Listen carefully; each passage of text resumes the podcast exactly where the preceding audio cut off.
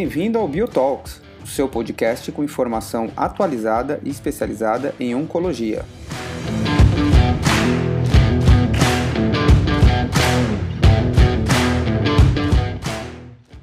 Olá a todos, o meu nome é Igor Morbeck, eu sou médico oncologista no Hospital Sírio-Libanês em Brasília, sou professor de medicina da PUC e também sou membro da diretoria da Bio que é uma empresa especializada em educação médica continuada com foco em oncologia. E eu estou aqui hoje para gravar mais um episódio do nosso BioTalks. E para mim, então, é uma honra é, em contar com a presença da doutora Renata Sandoval. A doutora Renata Sandoval ela é oncogeneticista e nós temos alguns assuntos hoje extremamente importantes para conversar com ela. Renata, bem-vinda e se apresente, por favor. E eu queria que você, de antemão, nos falasse o que, que te motivou para seguir essa carreira de genética médica. É, bem, obrigada pelo convite, Igor. É, então, assim, primeiramente, é, eu acho que assim, a vida me levou para a genética. Eu fiz medicina um pouquinho mais tarde, né? Foi minha segunda graduação. É, hoje em dia eu sou médica geneticista do Hospital Sírio-Libanês e do Hospital da Criança, mas eu tenho um longo caminho até chegar no ponto que eu cheguei hoje, né? É, então, primeiro eu fiz odontologia e é, segui os passos da odontologia, acabei fazendo residência em estomatologia na Secamargo, cheguei a fazer até mestrado. E uh, depois, como eu mudei de São Paulo para Brasília, eu acabei é, ficando um pouquinho frustrada na minha área de estomatologia, de reabilitação bucomaxilofacial para pacientes oncológicos, e acabei buscando, né, me convencendo que talvez a, a medicina fosse um, um, bom caminho, né? Então eu fiz medicina mais velha, é, tive filho durante a faculdade, né? E a, quando eu finalizei a faculdade, é, meus filhos ainda muito pequenininhos, uh, e meu marido já não uh, já não estava mais acreditando, né? Que eu ia fazer, demorar de repente mais três, cinco anos ainda empenhada numa residência. Então, é, eu já tinha me apaixonado pela genética ao longo da graduação. Eu cheguei a ser monitora, a, acompanhei o serviço é, na época, né? A doutora Terezinha é, é, uma pessoa muito conhecida e que, que fez nascer a genética, principalmente aqui no Distrito Federal. É, até hoje ela atua. É, então, eu, eu acompanhei a doutora Terezinha durante a graduação e na verdade, como eu fiz medicina mais velha, eu me encantei com várias especialidades médicas. Então, por onde eu passei, eu me apaixonei. E no final da graduação, eu estava muito apaixonada pela neurologia. Só que seria uma residência muito puxada, né, com plantão e eu com filho pequeno. Então, a doutora Terezinha é, me convenceu que eu poderia é, dar uma chance para a genética. E foi o que eu fiz, né? Eu prestei, passei é uma residência de acesso direto, né? São três anos de formação. É, e eu, eu entrei na genética pensando que talvez depois eu iria fazer neurologia, né? É, só que ao longo da genética médica é, é, uma área assim tão ampla, tão bonita, tão é, para quem gosta de estudar é uma área tão bacana que no final da residência a neurologia me pareceu muito pequena né, é, em relação à genética médica, o que, que ela me proporcionou, e eu acabei ficando na genética médica. Muito legal. E na, onco, e, e na oncogenética, né, Igor, como eu tinha feito já é, um contato, né, eu, como dentista, eu já atuava na área de onco, né, como estomatologista, é, eu até pensei que, como eu tinha feito outra graduação, que eu queria fazer outra coisa, né, não relacionada ao conhecimento que eu tinha prévio. Mas acaba que a vida dá voltas, né? E quando eu me vi, eu já estava de novo junto da onco e, e me apaixonando aí pela oncogenética. Renata, a genética médica ainda é uma área é, pouco procurada para os egressos das faculdades de medicina no Brasil. Né? Eu queria que você explorasse um pouco mais. Você acha que essa procura, essa pouca procura, é pela falta de conhecimento, às vezes na graduação, de temas específicos, ou é porque existem eventualmente algumas deficiências na, durante a residência, alguma dificuldade para o aluno? É, o que, que você eh, me fala em relação à, à, questão? Porque essa é uma área em franca expansão, né? E eu, eu acredito que possivelmente no futuro próximo vai haver um aumento de pessoas mais interessadas nessa nessa área extremamente ampla que é a genética médica. Perfeito. Aqui, na realidade, é uma especialidade, é, ela foi só reconhecida como especialidade médica, Igor, pelo CFM em 1983. E na graduação, a genética já é uma daquelas disciplinas que é vista no, nos primeiros, no primeiro ano né, de, de ensino, e acaba que é uma genética básica, pouco aplicada e outra coisa, quando a gente, às vezes a gente fala até com colegas médicos que até hoje não entendem muito bem o, o, o que o geneticista faz, né?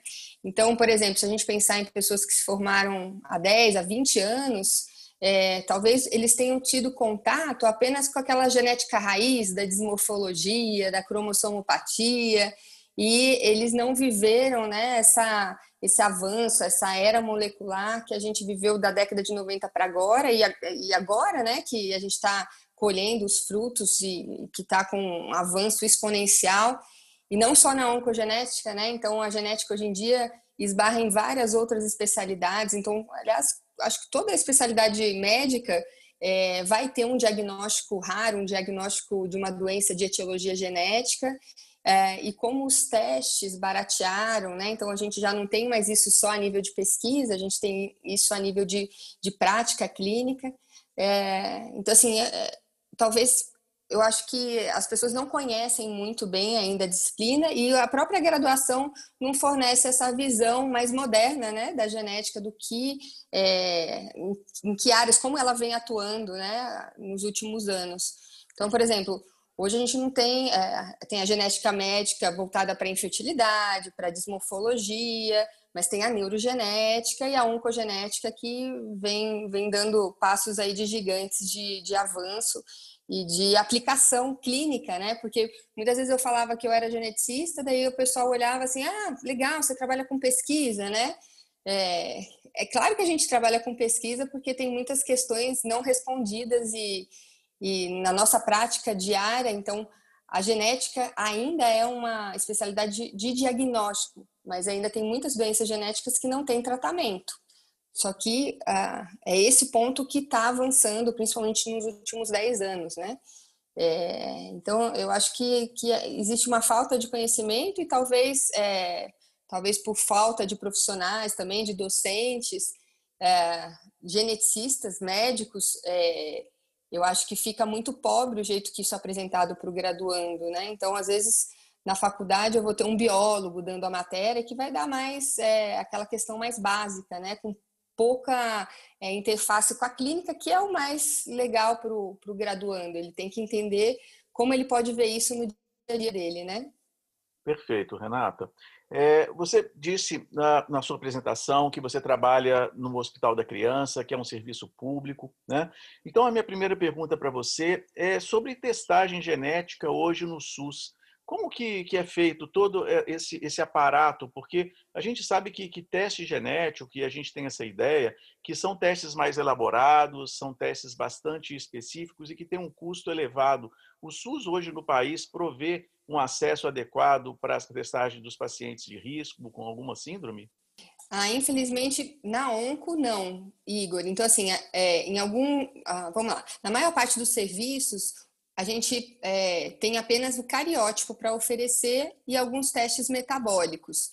Então, por exemplo, no Hospital da Criança, né, que a gente vai receber muitas, muitos, muitas crianças com deficiência intelectual, com autismo, com malformações, né, com atraso no desenvolvimento, realmente o cariótipo, que é o teste que a gente vê o número de páginas do nosso livro, né, os cromossomos, ele é um exame bacana para um primeiro teste.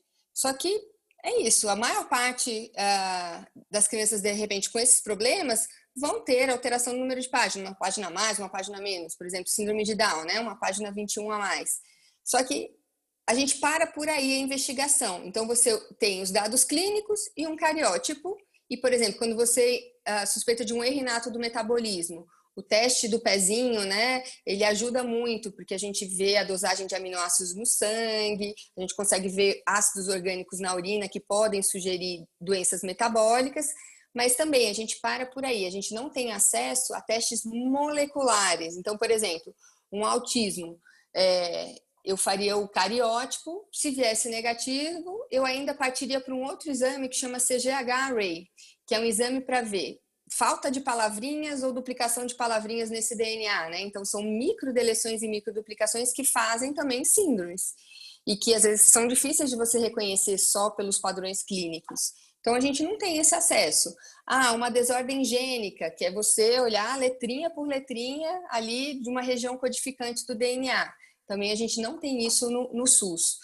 É, no, no, na, na atenção dos convênios, né, na saúde complementar, é, em 2016, a gente teve uma ampliação de indicação de testes genéticos é, e de aplicação de testes genéticos, mas nesses pacientes que têm convênios, né? Mas até hoje também é, são indicações bem restritas.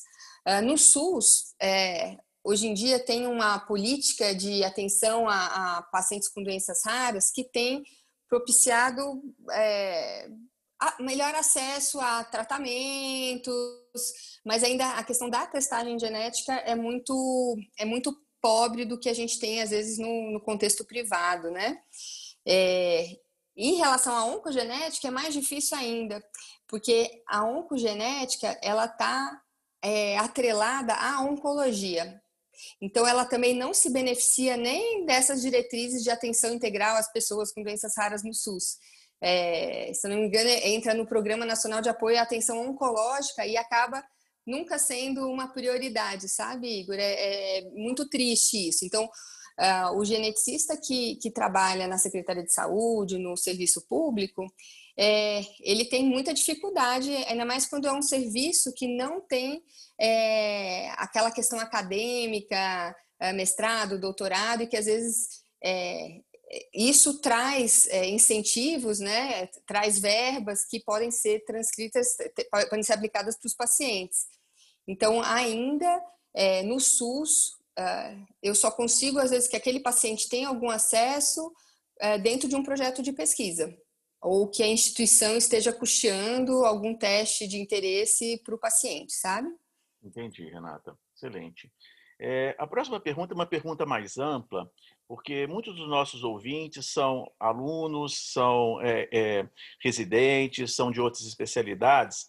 Então, eu te pergunto, quando que nós devemos suspeitar clinicamente de alguma síndrome genética relacionada ao câncer? Quais seriam exatamente aqueles fatores onde eu necessariamente, independente de eu ser um oncologista ou não, eu tenho uma obrigação de encaminhar para uma avaliação do geneticista? É, existem diretrizes, né? Então, por exemplo, o National Comprehensive Cancer Network, que é um NCCN, eles têm diretrizes é, que, que são gratuitas, né? Disponíveis para qualquer um que se inscreva no site ter acesso. Então, assim, para câncer coloretal vai ter um monte de, de, de, de critérios, para mama ovário, para pâncreas. Então, isso existe descrito em algumas diretrizes, tá? Mas eu acho que, de uma forma geral, para a gente poder abranger, então, é, critérios gerais. É, todo câncer é, com acometimento em idade mais jovem do que a gente espera na população, é algo, a, a, algo suspeito, né? Então, um câncer de mama abaixo dos 50, um câncer coloretal abaixo dos 50 anos, é, indivíduos que desenvolvem mais de um tumor primário ao longo da vida, é, isso chama atenção. Alguns tipos raros de tumor, por exemplo, câncer de tireoide, é algo comum, mas câncer medular de tireoide, opa, isso é um, é um sinal amarelinho ali que é possível que seja uma síndrome de predisposição ao câncer é, câncer de mama em homens, é, câncer de ovário, né? Então, 1% só das mulheres vai ter câncer de ovário. Hoje em dia, a gente sabe que dessas, 30% é, tem a ver com uma síndrome de predisposição ao câncer. É, múltiplos familiares acometidos com o mesmo tipo de câncer, por exemplo, mama, ovário, pâncreas, a gente pensa, opa, BRCA2, ou é, colo retal e endométrio, opa, vamos pensar na síndrome de Lynch. Então, existem é, esses critérios de idade, de tipo de tumor, de múltiplos primários e às vezes um, um padrão familiar que podem levantar, então, é a, a suspeita de uma síndrome genética. Perfeito, Renata. Excelente. É, um outro comentário que eu acho que ele é bastante pertinente, que chama a atenção no Brasil, é a síndrome de Li-Fraumeni. Né? Você vai detalhar um pouco mais para nós sobre essa síndrome, mas a gente sabe que ela está relacionada à perda de um gene que é extremamente importante na regulação do nosso genoma, que é o gene P53. É, você me fala um pouquinho dessa história dessa síndrome e por que, que ela é tão comentada aqui no Brasil uh, em relação ao, ao, resto do mundo, por exemplo. Existe uma frequência maior da síndrome de Li-Fraumeni no, no país? Bem, essa pergunta é, eu gosto muito porque é, é a minha menina dos olhos, né? Então é, é o foco do meu doutorado, síndrome de Li-Fraumeni. Então eu gosto muito de contar essa história.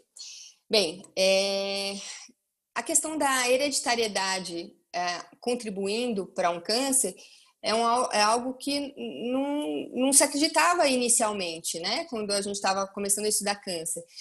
Uh, em 1969, tinham dois médicos, o Dr. Lee e o Dr. Fraumeni. Eles trabalhavam no NIH, nos Estados Unidos, é, na área de epidemiologia. E, realmente, naquela época, não se pensava muito em hereditariedade de tumores. É, mas eles resolveram é, estudar tumores pediátricos mais especificamente sarcomas, rabdomiossarcomas, é, e eles pegaram, fizeram um trabalho com centenas de, de, de crianças com rabdomiossarcoma e eles, eles estudaram também o histórico familiar dessas, dessas crianças. E eles observaram que alguns desses pacientes tinham um acometimento de câncer na família diferente do que eles esperavam para a população geral.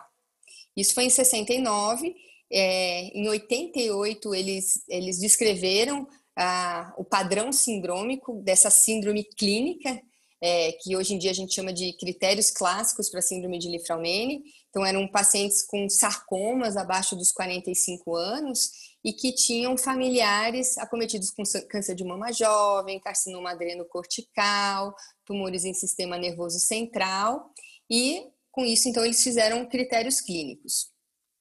É, nessa época, também se observou, ah, então, que o, a proteína P53, né, é, codificada pelo gene TP53, é, fazia parte de uma alteração encontrada em grande parte dos tumores.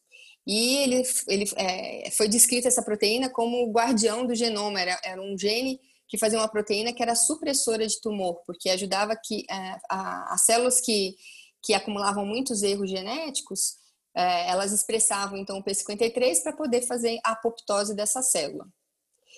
E em 1990, é, um médico chamado David Malkin, ele teve a brilhante ideia, né, de tentar identificar é, qual que seria o gene por trás da síndrome de Li-Fraumeni.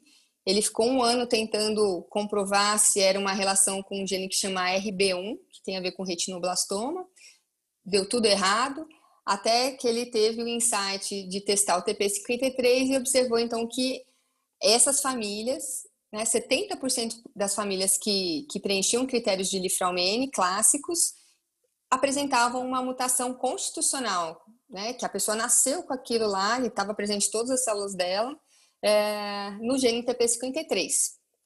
É, então, assim, muito tempo a gente soube dessa síndrome, né, desde a da década de 90, então, assim, mais já com achado molecular, e é uma síndrome que tem uma alta penetrância, né, então, é, a maior parte dos pacientes vão apresentar algum tipo de tumor ao longo da vida, estima-se que 100% das mulheres com, com mutações de TP53 vão ter é, tumores, é, e que 73% dos homens, e na verdade, uma particularidade, né, Igor? Nesse caso, uh, desses, desses casos clássicos descritos fora do Brasil, a mutação era numa região bem específica do DNA, do, do TP53, que a gente chama de DNA binding, tá? É uma região de ligação com outras moléculas e que fazia esse fenótipo mais grave, né, do, do de Lifraumene.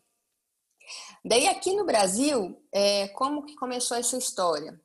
Em 2001, é, no sul observaram que, que as crianças tinham uma incidência muito maior de tumores de adrenal, então que era 10, 15 vezes maior a incidência do que no resto do mundo. E um grupo resolveu então testar o TP53 nessas crianças, né?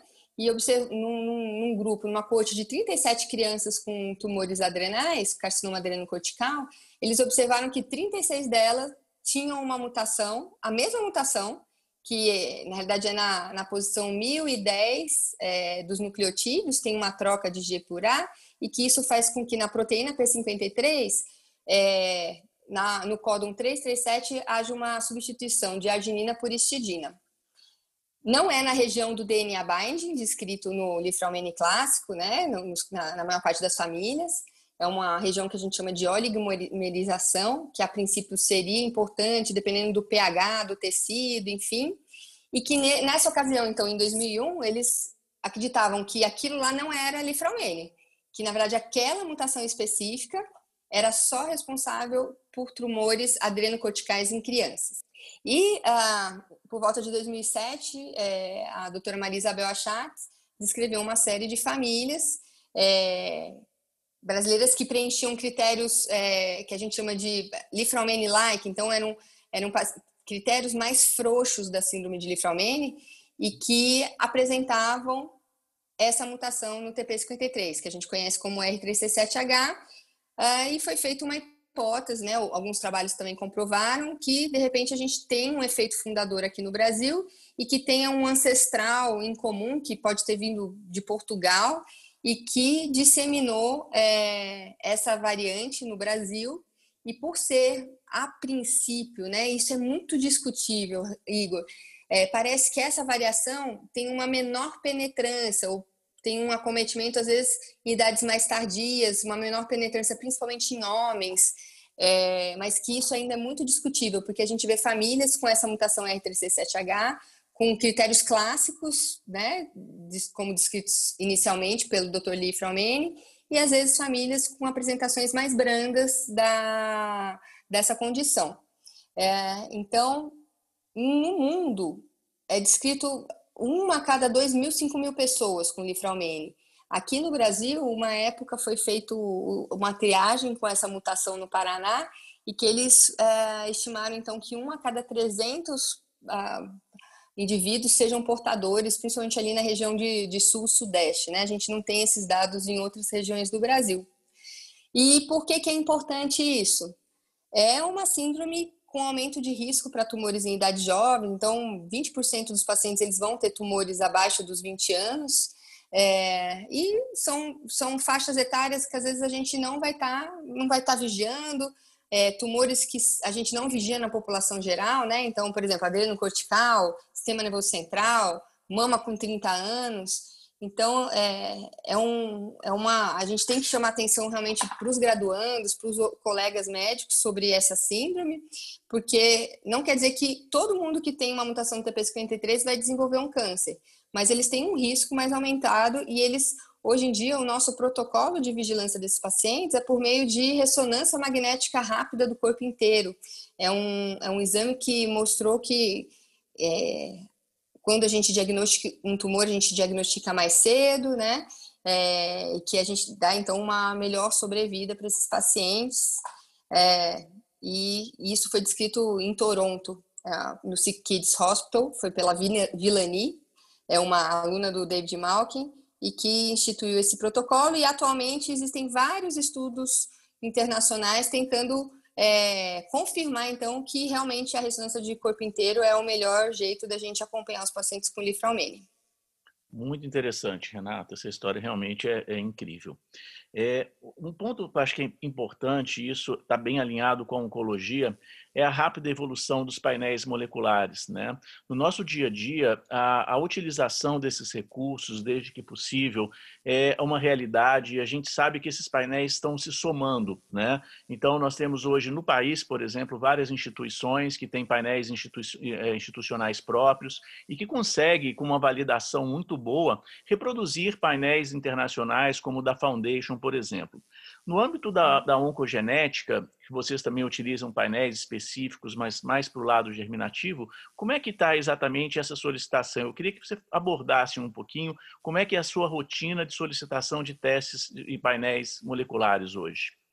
É, muito bem. Então, a gente a, a, nossa maior prática é numa instituição privada, né, Igor? Então a gente tem, a gente vive um cenário diferente, né? Exatamente do, do resto do Brasil, né? Então, poxa, 70%, acho que é esse o dado, dos brasileiros não têm acesso a convênio, né? Então eles dependem do SUS. É, então, exato. Então a gente está num lugar, a gente tem um viés, né? É, então a maior parte dos pacientes que chegam para mim e que tem indicação de testagem conforme as diretrizes internacionais atuais, é, eles ou eles conseguem pelo convênio ou eles arcam particular.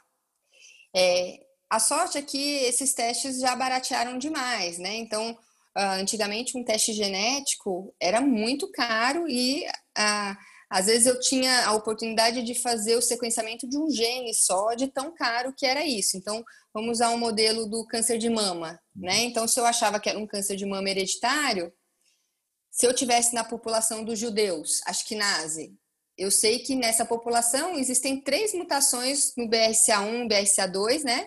E que são é, responsáveis pela maior parte dos cânceres de mama né, é, nessa população. Então, eu pedia só uma PCR hotspot, né? Eu só pedia análise dessas três variações. E isso era muito mais barato, né?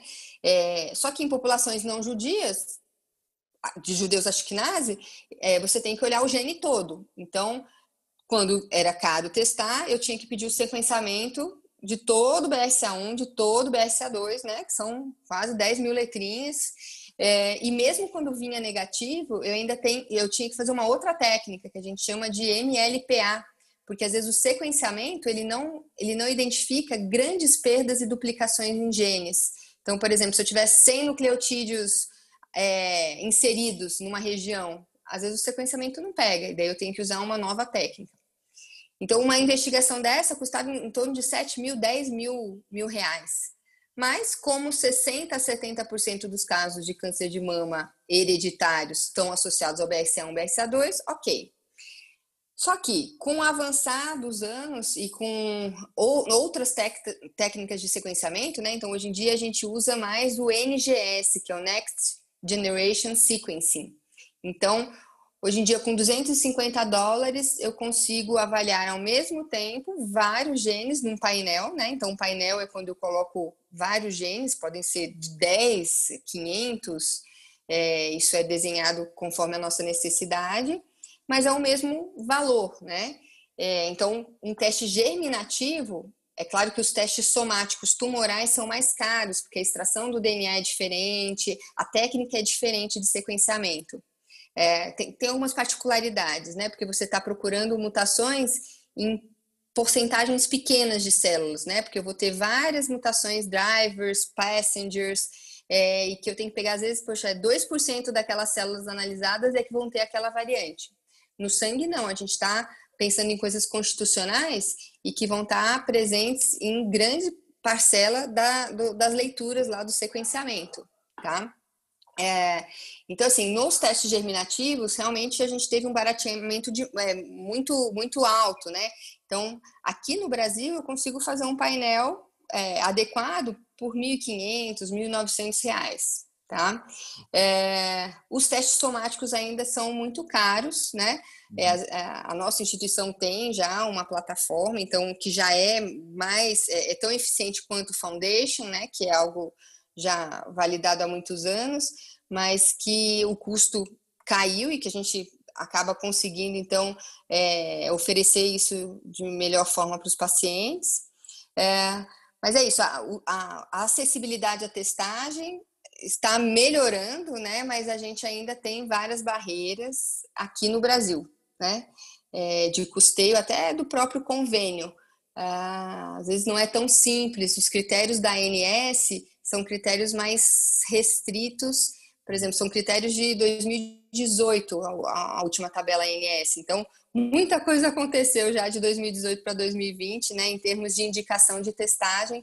Então, às vezes a gente tem um gap aí do que está acontecendo no mundo e do que é, o nosso paciente do, do convênio, do particular vai ter acesso e o nosso paciente do SUS. Então, são, são gaps enormes, né, é, às vezes em cada um desses cenários.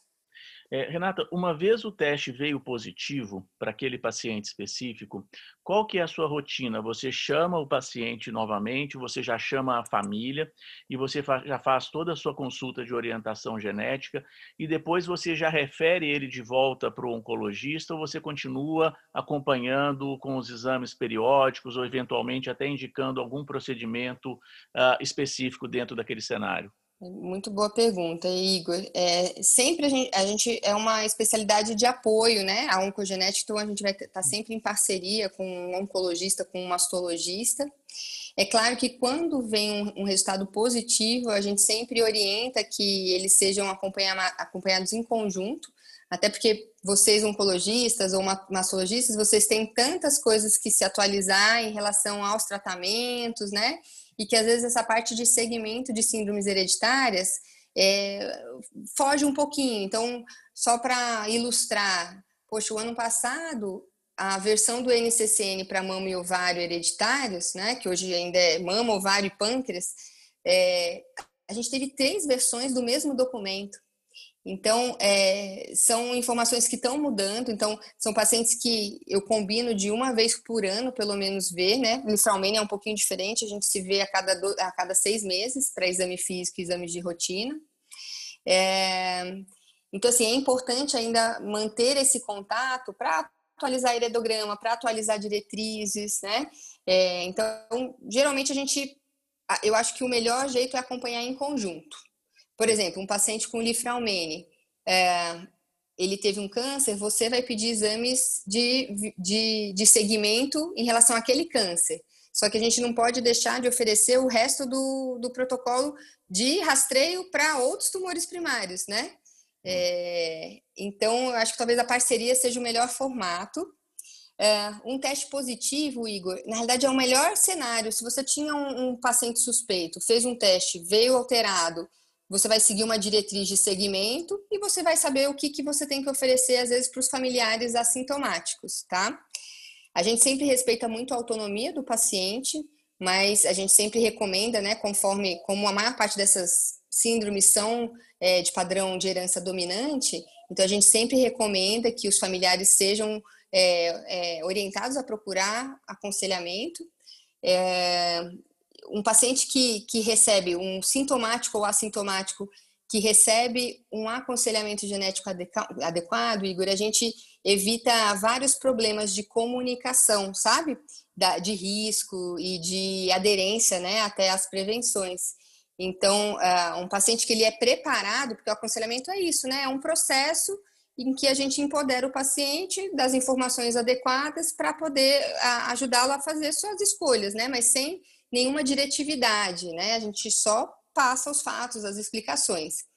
É, então, existem muitas famílias que, principalmente quando já tem um, um, um background né, é, de muita gente acometido, é, de histórias tristes, às vezes eles vão ter medo né, da, daquela informação, mas, por outro lado, é uma informação que sempre existiu. O medo já existe se eu já tenho um caso de câncer na família, se eu acompanhei algum familiar, né?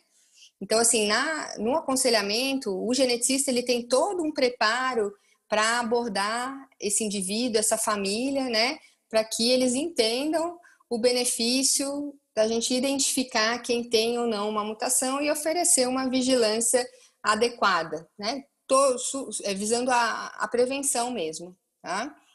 É, então, geralmente a gente, é, a gente não convoca de forma é, dire, direta assim os, os, familiares, mas a gente orienta. Eu sempre deixo, aliás, por exemplo, quando já tem familiares interessados, eu já peço até que no retorno do paciente para eu entregar o teste, que ele já traga os familiares que possivelmente é, vão ser candidatos à testagem, que a gente chama testagem em cascata, né, para eu poder já fazer o aconselhamento pré-teste. Perfeito, Renata.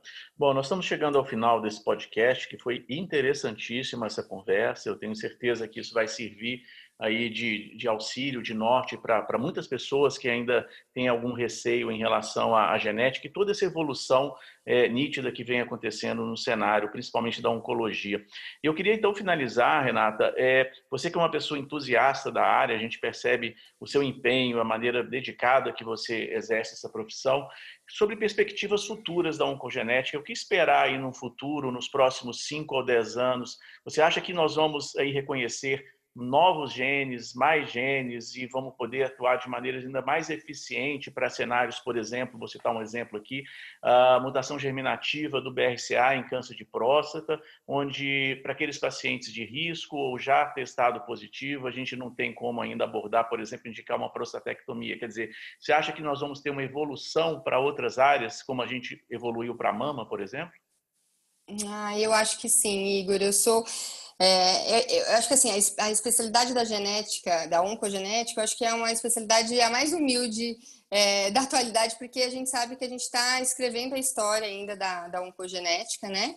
É, que tem, a gente tem muitos avanços, ainda muitas dúvidas, mas é, que eu acho que cada vez mais as coisas estão avançando. Então, por exemplo, Vamos pensar primeiro nesse pilar de síndromes hereditárias. Poxa, você poder identificar pacientes em risco para poder fazer prevenção primária e secundária, né? Primária, uma, uma cirurgia redutora de risco, uma quimioprevenção, secundária, instituir exames de alta sensibilidade, como a ressonância, é, para pessoas até em idades mais jovens, já que tem é, um exame que não tem radiação ionizante. Então, isso é fantástico, isso já, já é, é bem possível com o conhecimento atual. A gente está ainda avançando, então, é, na, na realidade, na aplicação desses achados, tanto germinativos como somáticos, né? Então, tem, tumor, tem pessoas que não têm uma mutação germinativa, mas que o tumor tem uma mutação numa via que é candidata a uma terapia-alvo. Então, é, isso também é fantástico. o que a gente vê é que provavelmente não vai ter um remédio só, né, uma medicação, porque são várias vias alteradas no tumor e que essas vias também, essas mutações são dinâmicas ao longo do tratamento. Às vezes você faz uma uma, uma quimioterapia, você seleciona clones ali naquele tumor e que em algum momento ele não vai ser mais respondedor daquela droga e você vai ter que mudar. É, então, eu acho que os testes somáticos vão ajudar demais nisso e que, de repente, a gente vai ter que fazer em vários momentos do tratamento. E mais ainda, né, a, as biópsias líquidas, essas técnicas de avaliação de DNA livre tumoral, tanto para pacientes, às vezes, com síndromes que, às vezes, a radiologia, a anatomia nem se alterou, é, nem o PET se alterou, mas que, de repente, você consegue ver mutações circulantes e que já são sugestivas de algum tumor específico. Então, às vezes você.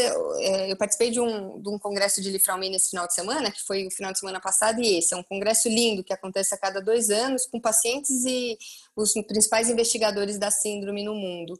E interessantíssimo, Igor, eles já estão é, mapeando alterações que acontecem, que parecem às vezes no DNA livre, é, cinco anos antes do tumor ser diagnosticado sabe? Cinco, três anos. Então, eu acho isso fantástico. É, então, a gente vai usar, de repente, essas biópsias líquidas tanto para prever alterações de coisas que estão acontecendo, que às vezes nem viraram ainda tumores, e às vezes para poder também monitorizar é, é, progressão de doença, antes que a progressão anatômica apareça, né, que a imagem apareça. É, eu acho que vai ser uma era linda e que eu acho que a gente vai ver isso realmente em 5, 10 anos. É, eu tenho muito medo, Igor, só que, que assim, como é, muita, é muito investimento né, nesses estudos, é, eu fico muito preocupada que essas tecnologias e essas drogas ah, têm vindo para o mercado muito caras, né? E que isso eu tenho uma preocupação, que é meio que do jeito que está hoje em dia, é algo meio que insustentável e que acaba indo é, num caminho oposto, né? A gente quer os avanços e a gente quer que os pacientes tenham acesso a tudo isso. E eu só me preocupo é, se a gente não fizer é, combinações, né? Sei lá, o governo com as empresas, de uma forma muito clara, que de repente depois que eles tiverem o retorno financeiro é, aplicado, que essas terapias possam ter um, um custo mais acessível, é, também eu fico preocupada, né, da gente avançar tanto, mas que ainda o acesso vai ser para muito poucos, né?